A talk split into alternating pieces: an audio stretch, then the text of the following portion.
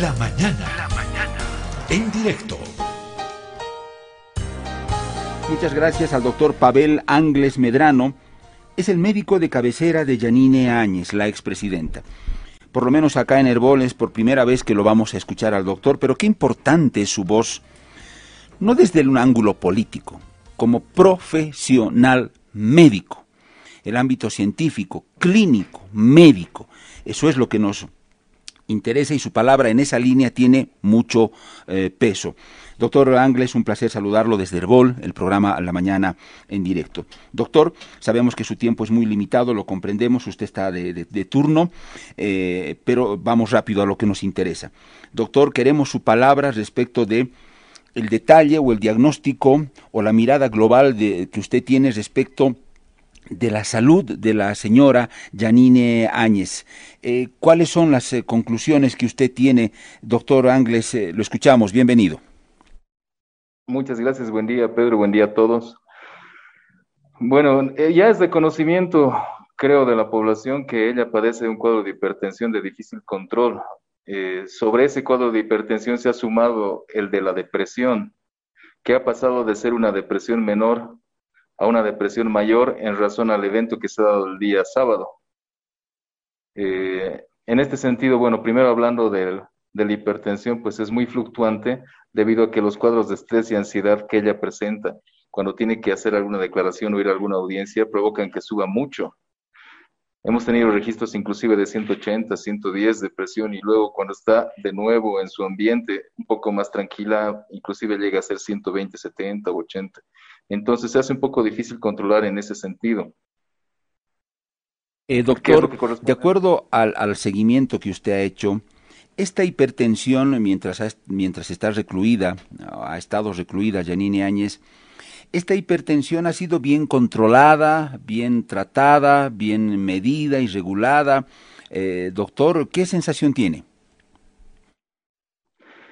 El problema, como había mencionado, es que los estados de tensión y de estrés que ella padece hacen que la presión fluctúe mucho y eso es problemático al momento de hacer un tratamiento que uno quisiera eh, estandarizar o mantenerlo uniforme a lo largo del tiempo, como en general se hace con los cuadros de hipertensión primaria o esencial que son comunes y corrientes.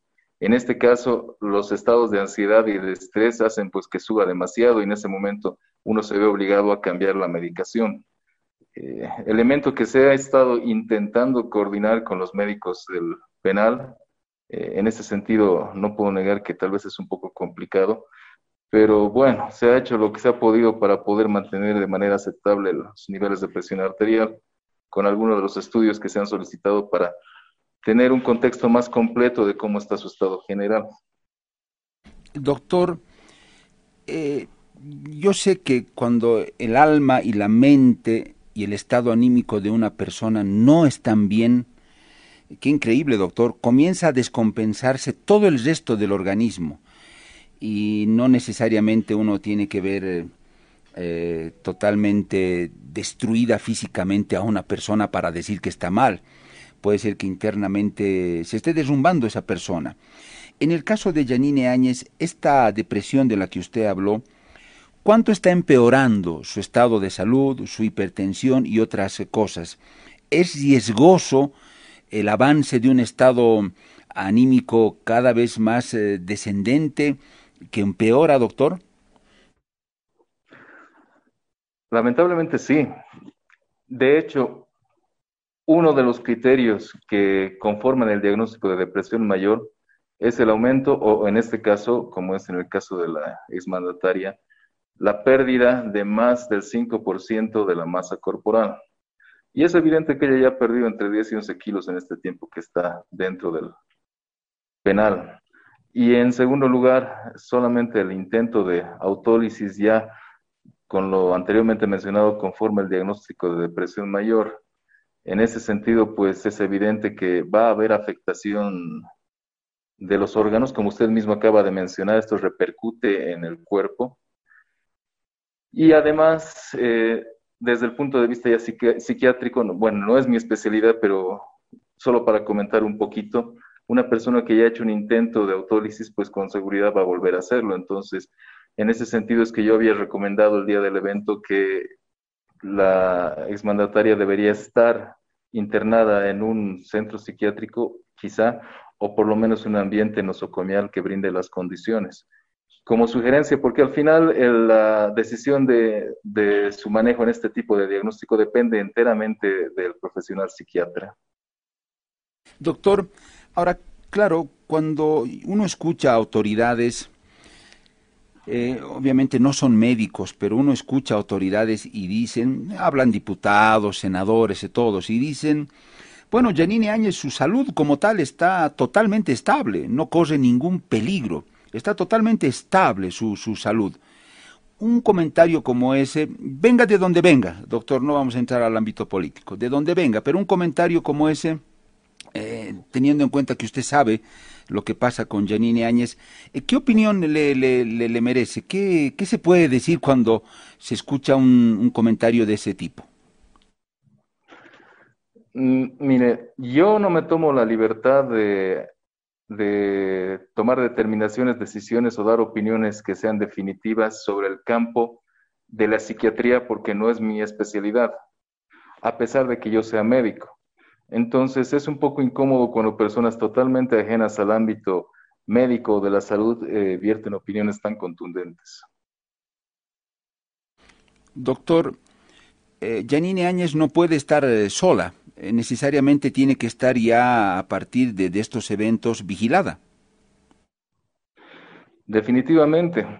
Hasta donde yo sé, el psiquiatra que ha designado el ministerio ha dado autorización de que se quede un familiar por noche. Eh, bueno, es algo, pero bueno, espero que tomen en cuenta los criterios eh, que deberían plasmarse desde el punto de vista psiquiátrico y actuar en consecuencia. Doctor, usted ha mencionado un elemento, es importante y lo ha resaltado. El hecho de que ella hubiera intentado ya una vez eh, atentar contra su integridad física ya ha, ha elevado eh, el riesgo de que lo vuelva a hacer. Una persona con estas características, eh, doctor, ¿usted cree que sí o sí debería ser trasladada a, un centro médico, psiquiátrico, no lo sé, pero no puede permanecer en un centro penitenciario? O sea, eso aumenta el, el riesgo. La conclusión entiendo que es esa, doctor. Bueno, no es lo que yo crea son los lineamientos que el protocolo de tratamiento de una depresión mayor eh, conlleva. En primera instancia es la hospitalización para iniciar tratamiento mm, eh, farmacológico correspondiente y las terapias conductuales correspondientes. Eso es lo que um, corresponde al manejo psiquiátrico. Ahora, el detalle obviamente yo no lo sé, tiene que, tendría que explicarlo un psiquiatra.